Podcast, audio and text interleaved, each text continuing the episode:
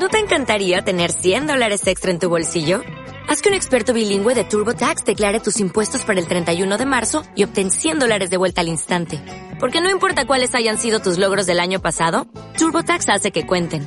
Obtén 100 dólares de vuelta y tus impuestos con 100% de precisión. Solo con Intuit TurboTax.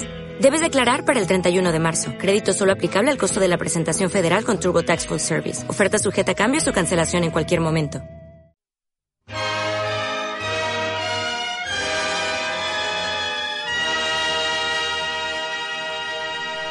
Buenas noches de nuevo. Acabamos de disfrutar de esta magnífica película de 1941, que en el momento de su estreno se llevó nueve nominaciones a los Oscar, de los cuales solo obtuvo el de mejor guion, en el cual estaba el propio Orson Welles y Herman Mankiewicz, hermano de Joseph Mankiewicz, el director de cine. Una película que no consiguió recaudar en su momento el dinero invertido en taquilla, pero que después, tras las críticas obtenidas en Francia y sobre todo tras su estreno 15 años después, empezó a convertirse en la obra maestra que todo el mundo la considera hoy. Para analizar esta obra maestra nos acompaña ya en plató por primera vez y es un lujo Agustín Sánchez Vidal, catedrático de Historia del Cine de la Universidad de Zaragoza. Gracias por acompañarnos. Hola, muy buenas noches. Vuelve a estar con nosotros Carmen Puyó, que es crítica de cine en Heraldo y periodista. Gracias por estar aquí. Muchas gracias a vosotros. Y también es un placer que hacía ya tiempo que no nos acompañaba Juan Manuel Aragüés, profesor de Filosofía en la Universidad de Zaragoza. Gracias por acompañarnos. A vosotros. Vamos a empezar, como siempre pido, con un primer análisis de, de esta película que será difícil encontrar a alguien que diga que no le gusta Ciudadano Kane, ¿no te parece, Carmen? Yo creo que es difícil porque es una película, es una obra maestra, yo creo que en eso estamos todos de acuerdo. Te podrá gustar más o menos el argumento, pero evidentemente es una, una obra maestra. Hay que tener en cuenta que además está dirigida por alguien que tan, tan, solo tenía 26 años en aquel momento, que ya había demostrado que era un genio cuando a los 23 años es capaz de montar en la radio un programa terrorífico como fue La Guerra de los Mundos y eh, yo creo que es una de las yo no sé si es la mejor película de la historia del cine como se ha dicho porque yo tengo podría tener otras favoritas en mi caso pero es una gran película es una obra maestra Agustín que además estás preparando precisamente un libro sobre Orson Welles ¿no? sí eh, es, es, una película que parte de la historia del cine en dos ¿no? porque reinventa prácticamente el cine eh, sonoro antes de Ciudadano Kane se utilizaba de una manera muy rudimentaria y Wells, que viene de, de, la radio y del teatro, es un hombre que maneja muy bien todo lo que son los registros de voz, la tecnología y además eh, la productora, la, la RKO, la R, eh, viene de, de, radio porque uh -huh. era justamente uno de los grandes accionistas, era la, la RCA, que era eh, la gran emisora de, de, radio de la época. De manera que Ciudadano Kane es quizá una película que moderniza todo en términos visuales y sobre todo en términos sonoros. Y hay todo perfectamente acoplado. Uh -huh. Un primer análisis, Juan Manuel, ¿qué te parece esta película? Pues sorprendente en la medida en que hace una analítica de los medios de comunicación que, que yo creo que es de una, de una actualidad brutal y que anticipa temas que, que, que, no se esperarían en una fecha tan temprana como 1941. ¿no? Mm, anticipó pues, una cuestión, ¿no? que es la teoría del simulacro, la, los medios como creación de como creadores de realidad con el tema de la, de la, de la guerra entre España y, y Estados uh -huh. Unidos, como son los propios medios los que incentivan la producción de esa, de esa guerra. Y bueno, pues es una, una película eh, cinematográficamente magnífica, pero teóricamente también muy interesante una película que está basada precisamente en, la vida un poco de Rudolf Hearst, de ese magnate de los medios de comunicación. Pero en esta película además se habla no solamente de los medios de comunicación, que también y mucho, sino de una persona absolutamente pagada de sí misma, de, cómo construir esa mansión, que también la tuvo el propio Hearst, pero también habla de todo, de las relaciones humanas, de las relaciones amorosas, de la relación tan especial que tiene con, con su familia. Es un poco, es muy completa esta película. Sí, bueno, yo me, por un lado me, me, me iría al tema que desarrolla Juan Manuel referente al, al poder de los medios de comunicación. Hay que tener en cuenta que se dijo de William Randolph Hearst que él había eh, provocado de alguna manera la, la, guerra con Cuba, con lo cual eh, en realidad eh, la película lo que hace en todo caso sería seguir lo que ya estaba haciendo William Randolph Hearst con todos sus medios de comunicación, que eran muchísimos. Eh, te asusta evidentemente el poder que llega a tener, como la manipulación eh, y la corrupción ya en aquel momento eh, son moneda corriente, ¿no? que lo vemos pues en el, en el caso del, del gobernador y en el caso del propio del gobernador que ya que ya lo es y en el caso del propio del propio Kane, ¿no? que Además hay una escena cuando le, devuelve sus principios, ¿no? esa carta de principios, que todo es honorable, él piensa hacer un servicio a los demás, incluso al principio se mete con sus propias compañías, pero todo eso acaba, acaba pues vendiéndolo por su, en realidad casi por sí mismo, o sea, por quedar el bien o por hacer quedar bien a su, a su novia, va perdiendo esos principios, ¿no? esa carta de principios. Pero además de eso, yo creo que lo que plantea es el misterio de la personalidad, es decir, que la personalidad eh, eh, humana es muy difícil de reconstruir, incluso aunque se haga de una manera tan poliédrica como, como se cuenta, ¿no? Se cuenta a través de una serie de flashbacks en la que nadie tiene la última palabra, en la que incluso la clave de bóveda queda fuera del alcance de ese investigador Thompson que está todo el rato intentando reconstruirla. Y al principio se nos dice que un simple noticiario que imita más o menos lo que era de March of Time, ¿no? que era una especie de, nodo muy ágil que había en Estados Unidos, nunca va a poder resumir una vida, eh, porque una vida humana siempre tiene mucho más trasfondo del que incluso un personaje público con todos los medios a su alcance puede expresar y pueden llegar a conocer quienes han convivido con él. Y, eso es lo que hace también muy, muy moderna la película, porque eh, hasta entonces las cosas se contaban de una manera más inequívoca y en Ciudadano Kane se traslada, digamos, al espectador el que reconstruya esa especie de poliedro, ese rompecabezas, que es la gran metáfora eh, que hay en la película. Entonces, de repente el cine se vuelve mucho más ambicioso. El cine puede competir con lo que algo era la novela. ¿no? Eh, eh, en ese momento estaba, eh, el, día pasado creo que estáis con Las uvas de la ira, y entonces esa generación, ¿no? la generación de, Steinbeck, de Hemingway, de John Dos Pasos, la generación de Follner, ha logrado que de repente la literatura sea complicada, pero el cine no ha dado todavía ese paso. ¿no? Y de pronto hay una película que dice, vamos a hacer lo que ha logrado la generación perdida, que es meter un poco esa multiplicidad de perspectivas del cubismo que ha logrado en pintura, que ha logrado la literatura, vamos a llevarla al cine. Y esa es la gran hazaña de, alguien como Orson Welles, eh, que con 25, 26 años lo, lo, lleva todo eso a una producción de Hollywood de una de las grandes compañías, una mayor, es decir, una película comercial, no hay que olvidarlo. Y no hay que olvidar también lo actual que es todo, todo lo de lo que se habla, de la corrupción, de los políticos. de Hay una frase magnífica, un diálogo entre, entre él y su, su primera mujer, en la que ella le dice, pero la gente va a pensar, y él acaba la frase diciendo, lo que yo quiera que piensen. ¿no?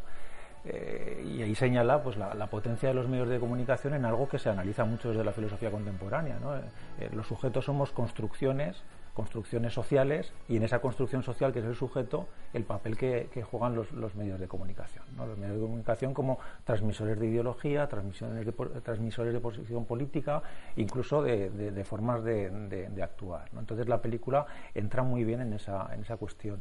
Eh, yo antes hacía referencia al, al, tema del simulacro. Un simulacro es una realidad producida por los medios de comunicación que la, que la gente consume y actúa como si eso realmente hubiera, hubiera sucedido. ¿no? Pues, por ejemplo, con la guerra de Irak, aquello las armas de destrucción masiva, que incluso Colin Powell nos enseñaba las imágenes que habían tomado ¿no? de dónde estaban las armas y luego resultó ser todo, todo falso, pero eso al aparecer en los medios de comunicación lo tomamos como real.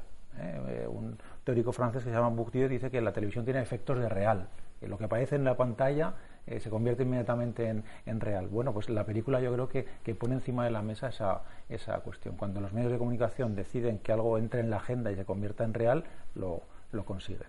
De hecho, el caso, por ejemplo, de la, de la amante, pues la primera vez que es la amante, luego su esposa, eh, él toda, le crea una carrera, incluso un propio teatro, para quitarle las comillas a, a, los cantantes que aparecían en los titulares amolda la realidad un poco a, a, sus propios Pero en realidad él no lo hace tanto, yo creo que él no lo hace tanto por ella como por él mismo. Es decir, que él en todo momento es un ególatra y entonces está pensando, todo el mundo tiene que girar a su, a su alrededor y hacer lo que él eh, eh, dice que hay que, que, hacer. Le monta ese, ese teatro porque realmente eh, lo quiere. Bueno, de hecho, él tuvo un amante Em, eh, William Randolph Hearst, perdón, tuvo un amante que era una actriz de. Marion Davis. Exactamente, pero que en aquel momento no era tampoco nada un personaje importante dentro del cine y de alguna manera él también, digamos, le hizo, le hizo la carrera, ¿no? Le ayudó a hacer la carrera, con lo cual en realidad él todo lo que hace lo hace por sí mismo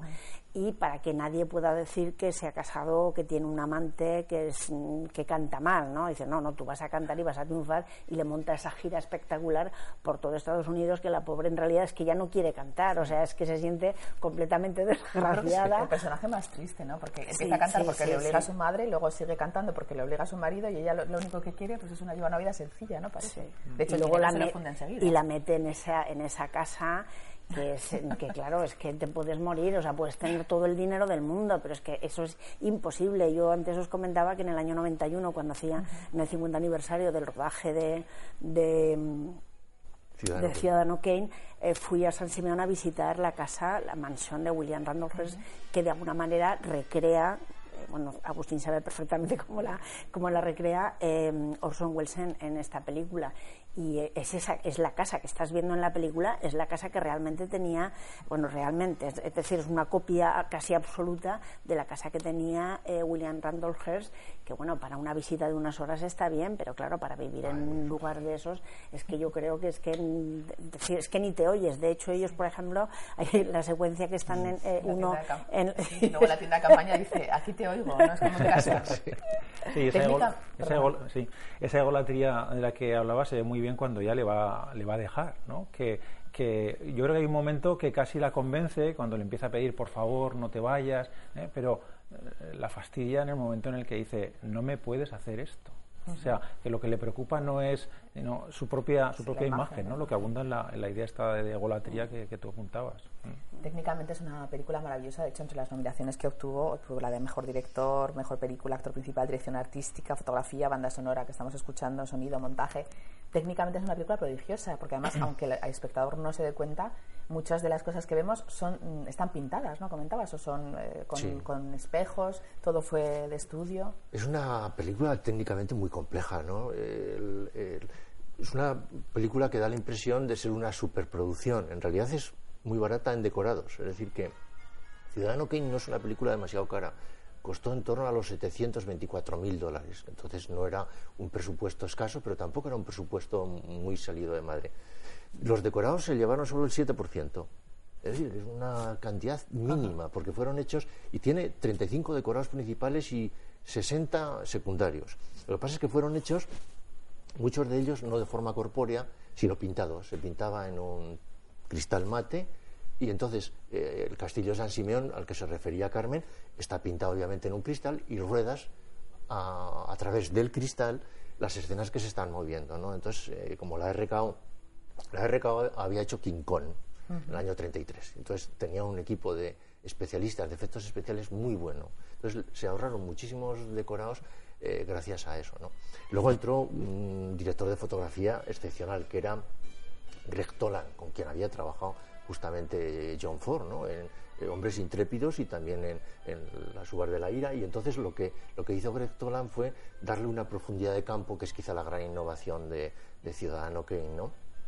le, le, di unos objetivos que permitían una profundidad de campo desde 50 centímetros hasta 700 metros. Entonces, claro, todos los actores podían trabajar de una manera completamente diferente. Trabajaban eh, no en planos cortos, porque con estos objetivos el, objetivo eh, era muy cercano, producía aberraciones, por tanto, apenas hay primeros planos en Ciudadano Kane, está rodado en plano secuencia, entonces le da un tipo de agilidad y un planteamiento completamente diferente ¿no? a lo que se hacía entonces.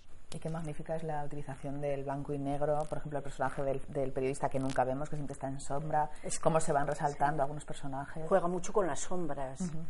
De hecho, ese personaje, eh, a él mismo hay momentos en los que tampoco le ves la, la cara son muchos los personajes que aparecen en, sombra, ¿no? Es luego eh, hay también eh, en determinados momentos hay una, una puesta en escena como muy no digo futurista, ¿no? pero muy fría. Cuando él va a ver los archivos de, mm, de Thatcher, eh, entra en, una, en un espacio que se supone que es como una biblioteca, pero que es un lugar que parece del siglo ya XXI, ¿no? un lugar como hecho en mármol, frío, con esa señora, con esa gobernanta que parece realmente una, una señora de las SS, una guardiana de las SS, ¿no? Es decir... Sí, juega con las sombras, juega con los reflejos. A mí me ha parecido preciosa la, imagen de la muerte. Cuando abre la mano eh, cae la, la bola que, que, tiene de cristal, se rompe eh, y entonces en uno de los, eh, de los fragmentos que, que, queda cóncavo se le ve a él reflejado y como la enfermera lo estamos viendo en, el, en, el, cristal, como la enfermera se acerca y le, y le tapa, ¿no? como si fuera el cuadro este de los Van Eyck del matrimonio de Arnold Finney, el cuadro, el, el espejo que hay ahí eh, dices, pero qué magnífico, ¿no? Y, hay mucho, mucho, utiliza mucho eh, esa visión a través de un espejo, de un, de un, reflejo.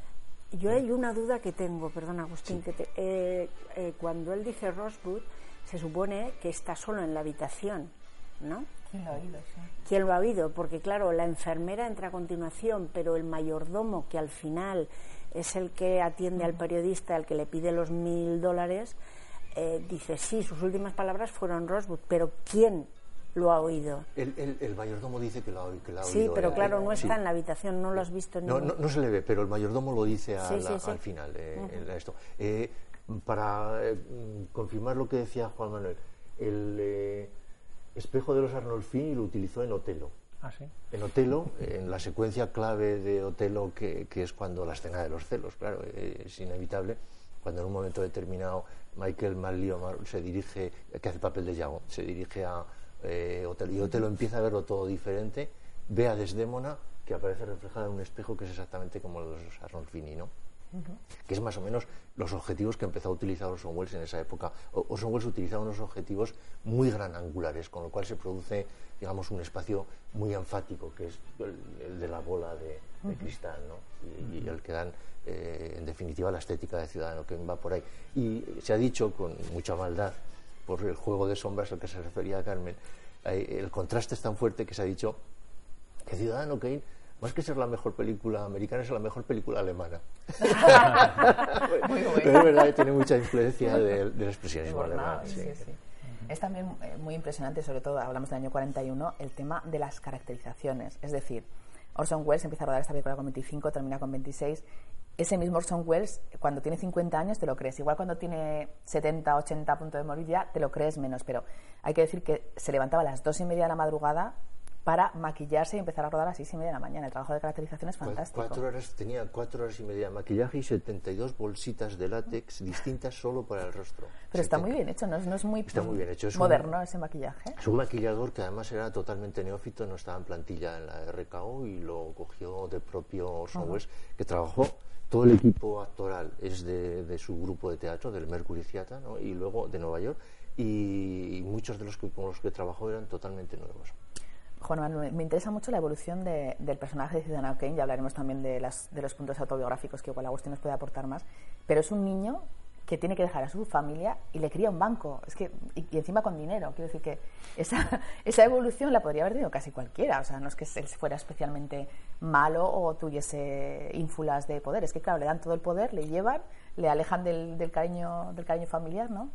Eh, yo antes os he preguntado a micrófono cerrado si esto era autobiográfico de Hertz, ¿no? Porque me parece tremendamente, eh, si no- al no serlo, es muy metafórico que sea un banco el que construye a un sujeto que va a controlar los medios de, de- de- de comunicación con el papel político que estos. Pero además, que lo estos de los tienen, medios de comunicación, eso sí que es de su cosecha, porque le parecía divertido antes de vender el banco, le parece, o sea, perdón, el, el periódico le parece divertido dirigirlo. Sí. Eso es lo único que es de su cosecha, no del banco. El banco solo Sí, quería sí. hacerle muy rico. Sí, sí, pero casualmente hacia donde él se, se dirige es hacia los medios de comunicación y efectivamente lo que vemos en, en la actualidad es que eh, los, medios de comunicación están, el accionariado que tiene son siempre grandes empresas, eh, bancos, que son los que acaban dictando líneas edi- editoriales, este tipo de, cuestiones. ¿no?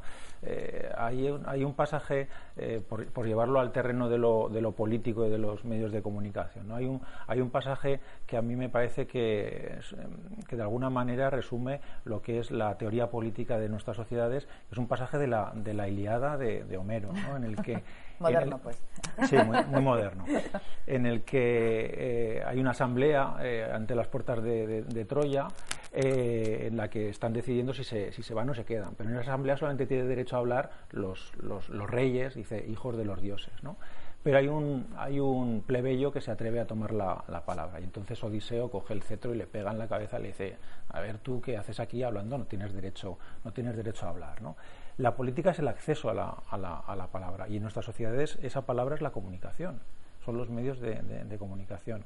y vemos que la comunicación en nuestras sociedades está, eh, está dirigida desde los, los, emporios, los emporios económicos. Y eso es uno de los elementos fundamentales yo creo, que pone encima de la mesa la, la película, ¿no? Como eh, la construcción de la opinión pública es una construcción hecha desde aquellos que tienen poder para decirle a la gente cómo tiene que cómo tiene que pensar. Sí, pero no nos olvidemos también de que los medios de comunicación también han servido para denunciar y destapar casos gordísimos. Es decir, eh, el caso Nixon, eh, es decir, eh, quien lo destapan los medios de, comunicación en España en los últimos años, especialmente, han sido los medios de comunicación los que han sacado a la luz pública numerosos casos de corrupción, etcétera, etcétera. Que sí, evidentemente hay una intervención brutal de, digamos, de, del dinero dinero en los medios de comunicación. Eso ha sido siempre de todas Yo no me refiero ¿eh? tanto a un posicionamiento político concreto, ¿no? a defender a un partido en concreto, eso, no, se va, no se va a hacer, ¿no? pero sí a construir lo que un sociólogo español que a mí me gusta mucho, que se llama Jesús Ibáñez, eh, el modelo de, de, individuo ajustado al tipo de sociedad que, que, tenemos. ¿no? Entonces, eso sí que desde los medios, y no solamente desde la, información, sino desde el entretenimiento, se acaba construyendo el tipo de ciudadano que es útil a la, a la sociedad. Un, ciudadano, pues en nuestro caso, fundamentalmente eh, consumista, con una serie de, de, valores. ¿no? Entonces, bueno, pues la película, en cierto modo, a pesar de ser una película del 41, insisto en eso, está haciendo hincapié en, algo muy, muy actual. ¿no? pero hablamos de una persona que lo que él quería era ser presidente del gobierno. De hecho, cuando se casa, dice se ha casado con una sobrina del presidente y acabará siendo la esposa del presidente. Pues estuvo, a punto también de ser senador. ¿eh? Es decir, que, muchas de las cosas que, estamos. El propio Orson Welles las había vivido a través de la radio. Orson Welles era una persona, una de las personalidades más importantes en el mundo de la radio y por eso lo dejan hacer Ciudadano Kane, porque es una persona que tiene una implantación en, en los medios de comunicación que él conoce muy bien. Es decir, que también sabe de lo que habla. Y en un momento determinado, él trabajó para Roosevelt eh, le llegó a hacer discursos. Muchos de los discursos que más admiramos de Franklin Delano Roosevelt, del New Deal, son de Orson Welles, que era un magnífico orador. Y llegó un momento en que estuvo a punto de presentarse como senador por Wisconsin. Él había que nació en Kenosha, que está muy cerca de Chicago, en Wisconsin. Y entonces no se presentó y el senador que salió elegido fue Joseph McCarthy, que fue el que hizo la caza de brujas en Que fue a por él también, ¿no? Fue a por él. Eh, Orson se exilió. Nos, nos parece, tuvo que marchar, se tuvo de Estados Unidos. Pero sí es importante porque lo hemos hablado antes de empezar el debate oficial, con el predebate, eh, que sí que hay mucho autobiográfico de la vida del joven Orson Welles, que, en realidad fue criado por un tutor al cual se hace referencia en la película. Absolutamente, es decir, que Bernstein, eh, que es el personaje, digamos, más simpático de la película, que cuenta el diálogo más maravilloso de Ciudadano Kane, que es el de la mujer que vio en el ferry eh, de New Jersey, que la vio solamente unos segundos, una mujer vestida de blanco, pero que no ha habido un solo mes en su vida del que no se haya vuelto a acordar. Eso, eso lo pone para hacer simpático al personaje de Bernstein, que dice otra frase también igualmente maravillosa, que es que le dicen, le dice Thatcher, dice, el tipo más tonto que he conocido es el banquero. Y dice, pues hizo mucho dinero. Y dice, es que no es tan difícil hacer dinero de lo como la gente se cree si lo único que te importa es el dinero, ¿no? Entonces ese personaje se llama como el tutor de Orson Welles, que se llama Bernstein. Que era porque se quedó huérfano muy, Se quedó huérfano. Él, eh, su, madre era una pianista estupenda, por eso Orson Welles eh, aprendió a tocar el piano y el violín, por eso tiene estas cualidades tan rítmicas y tan musicales. Entonces tuvo un tutor que se ocupó de su educación y que le, realmente le cebó el ego de tal manera que se eh, creyó ya desde una edad muy temprana, desde los 7, 9 años, que es cuando empezó a representar a Shakespeare, se empezó a creer ya un niño prodigio, que lo, que lo, fue. Por eso llegó a los 25 años ya muy trotado y pudo hacer Ciudadano Kane, que no es normal que una persona a los 25 años, su primera película, entre en Hollywood y haga algo como Ciudadano Kane, que no es que sea madura, es que es muy innovadora. Entonces, eh, eso se explica un poco por el propio trasfondo de, de, eh, Wells, que es lo que está contando en la película. También. Qué envidia, ¿no?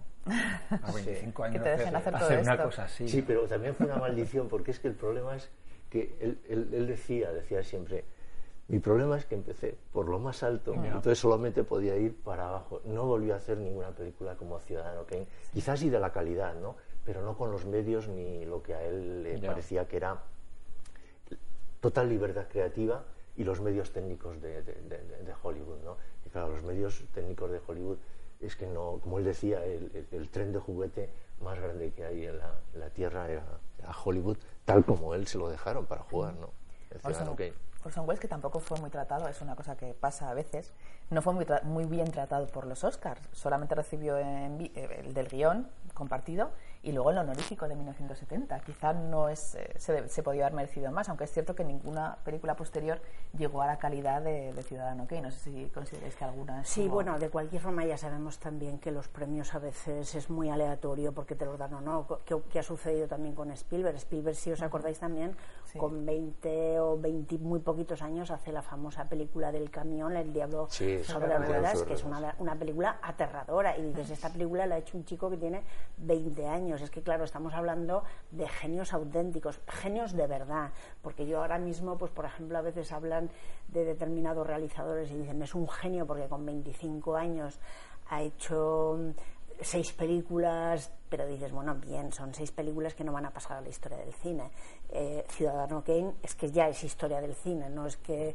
Entonces, claro, estamos hablando de genios auténticos. Las películas de Spielberg, pues muchas de ellas eh, eh, son también grandes, grandes películas, con lo cual Claro, estamos, eh, hablamos de Ciudadano Kane, año 1941, y es un momento también dorado, ¿no? En el que estamos hablando de grandes nombres del cine, como son Orson Welles, como es Germán eh, Mankiewicz, hermano, a su vez hermano de otro, de, de, Joseph Mankiewicz, estamos hablando de Joseph Cotten, estamos, por cierto, hablando de Spielberg, es el que tiene el trineo de, ah, de Roswell porque había, había otro, otro por si no se, el que no se por, por, si no, por si no ardía bien, había otro para quemar. Entonces, si recordáis la última escena de En busca del arca, de arca perdida, cuando meten el arca en un gran almacén, es un homenaje a, ah. a, Orson Welles, decía que era una de sus películas favoritas. Entonces, una subasta compró el trineo de, de Ciudadano Kane. Lo curioso es que cuando en, sus, en, la, en, la, fiesta de cumpleaños, la última fiesta de cumpleaños de, Orson Welles, que fue en mayo de 1985, Spielberg le hizo una fiesta sorpresa en su casa y lo elogió, etcétera, le dijo al maestro, no sé qué.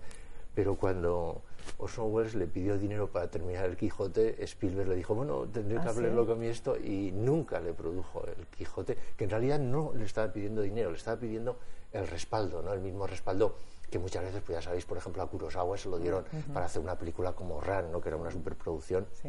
Se lo dieron. Solo le pedía el respaldo, no se lo dio. Sin embargo, el eh, trineo no quemado de Roswell lo tiene Spielberg y pagó un auténtico pastón.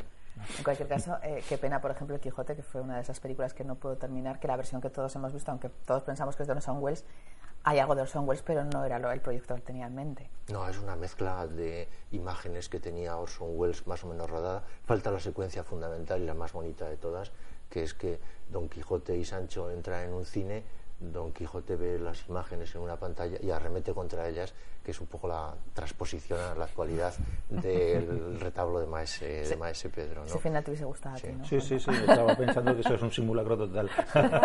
pues que sepas que Don Quijote no lo engaña. Y luego solo sabrá seguramente Agustín mejor, eh, se encontró recientemente la que se considera su primera, película, que la había hecho eh, antes de... En, realidad siempre se suele decir que, que, que, Ciudadano Kane es su primera película, que vio 40 veces la diligencia para ponerse al día, pero había rodado un cortometraje de 10 minutos cuando era un crío, cuando tenía 15 años, ¿eh? que se titula eh, Las edades del tiempo, que es mudo, y lo que decía Carmen, Thomas Johnson, que era un mediometraje, casi largometraje, que se ha descubierto recientemente y se presentó en el Festival de Pordenone, que es, debía estar incluido en una obra de teatro. Es decir, lo rodó, está protagonizado por Joseph Cotten, y entonces eh, esa es la primera película en realidad de Orson Welles. De manera que en realidad conocía un poco el, trabajo de, director, eh, aunque obviamente no había hecho un trabajo profesional como ciudadano, que, que sí que profesionalmente es la primera película. Por cierto, trabajaron mucho, Joseph Cotten y Orson Welles trabajaron mucho juntos, porque luego, eh, eh siete años después, el tercer hombre, que para mí esa sí que es una de las grandes películas de la historia del Pero no la dirigió Orson Welles. No, no, Carol Reed, pero, bueno. Pero, es Orson Welles. Pero Orson Welles siempre escribía sus secuencias y en ocasiones se dirigía en muchas de las películas y la frase famosa, que es la más conocida, que no está en la novela de Graham Greene y, ni en el guion, sino que la puso Orson Welles de que eh, dice, bueno, eh, que es un cínico, ¿eh? el personaje de Harry Lane, el tercer hombre, es un cínico, entonces le dice a su amigo, le dice, bueno, fíjate, Italia, los Borgia, asesinatos, crímenes, envenenamientos, y en 30 años el Renacimiento. Sin embargo, Suiza, 500 años de amor, paz, felicidad, y que ha producido el reloj de Cuco. Bueno, eso, eso es Dorson Welles. Eso es. Él siempre, eh, digamos que sus secuencias las autodirigía. Ponía las luces, porque Orson Welles ponía la iluminación. En muchas películas hacía los decorados. Incluso en una hizo los arreglos musicales, solo no. Artista total. Sí, desde luego. Tendríamos que dedicar un programa íntegro a Orson Welles porque este se nos está acabando y como siempre voy a pedir que acabemos eligiendo cuál es la escena favorita de nuestros contertulios. Carmen, ¿cuál es aquella? Yo, si me dejáis dos, yo eh, a mí el momento para mí más emotivo y bonito de la película es cuando él se despide de su madre. Me parece un momento cumbre porque gran secundaria que gran secundaria y eh, la secuencia en la que él se anuncia que se va a presentar como gobernador y que va a denunciar y a meter en la cárcel al actual gobernador esa secuencia me parece brillantísima porque eh, ahí están también las claves del personaje de su ambición de su golatría etcétera etcétera Agustín, ¿cuál, es, cuál sería lo, lo, he dicho antes, me gusta mucho la entrevista con eh, Bernstein y cuando dice lo de, la, lo de la chica, la mujer de blanco, a mí me parece es una, un diálogo digno de, de, de, Chekhov, ¿no? es muy chejoviana y me gusta mucho. Es, eh, te da a un personaje y sobre todo te da lo que es el recuerdo. Es decir, en el fondo te está hablando de Kane, porque aunque Bernstein esté hablando de su recuerdo, está diciéndote que Rosbach quizá fue eso, es decir, que algo que ha aparecido en tu vida solamente unos pocos segundos puede marcarte tanto como lo que la, cree, lo que la gente cree que son tus grandísimas convicciones, los grandes principios. ¿no? ¿Y cuál sería la tuya? Lo he dicho antes, ¿no? La, escena en que cuando muere y cae la, la, bola y se ve reflejado, pero como sabía que me ibas a hacer eh, otra vez la pregunta, pues estaba pensando ahora cuál, y, y quizá me quedaría con, con, ese plano final en el que se quema Rosbad, ¿no? que es la infancia, y cómo esa infancia se convierte en el humo que sale por la, por la chimenea, ¿no? que la imagen del, del, humo disolviéndose en el aire también es muy, muy hermosa y yo creo que, imagino que también metafórica, ¿no? como, la, como la infancia pues va desapareciendo en, la, en, el, en el humo del recuerdo de, o, de la vida o de, o de, lo que sea. Pero es que está llena de, de imágenes que te puedes quedar eh, embelesado mirándola. ¿no? Sí. Sí, que eh, para mí el humo es también como el fin del imperio, ¿no? Es decir, aquí se ha acabado, se ha acabado el imperio de este, de este hombre, muere solo, mm. en una gran mansión ya semi-abandonada. Bueno, pues como Carmen ha dicho mi escena favorita, no la voy a decir yo, que es esa escena fantástica de la familia, que en cuatro pinceladas sabes exactamente lo que pasa ahí dentro y qué situación va a haber tengo que decir que me quedo también con los créditos finales cuando dicen introducing these characters y empiezan a salir pues Joseph Cotten diciendo me parece teatral, me parece magnífico, una manera fantástica de despedir esta obra maestra. Ha sido un placer teneros a vosotros tres hoy aquí comentando esta película y espero poder volver a contar con vosotros más adelante.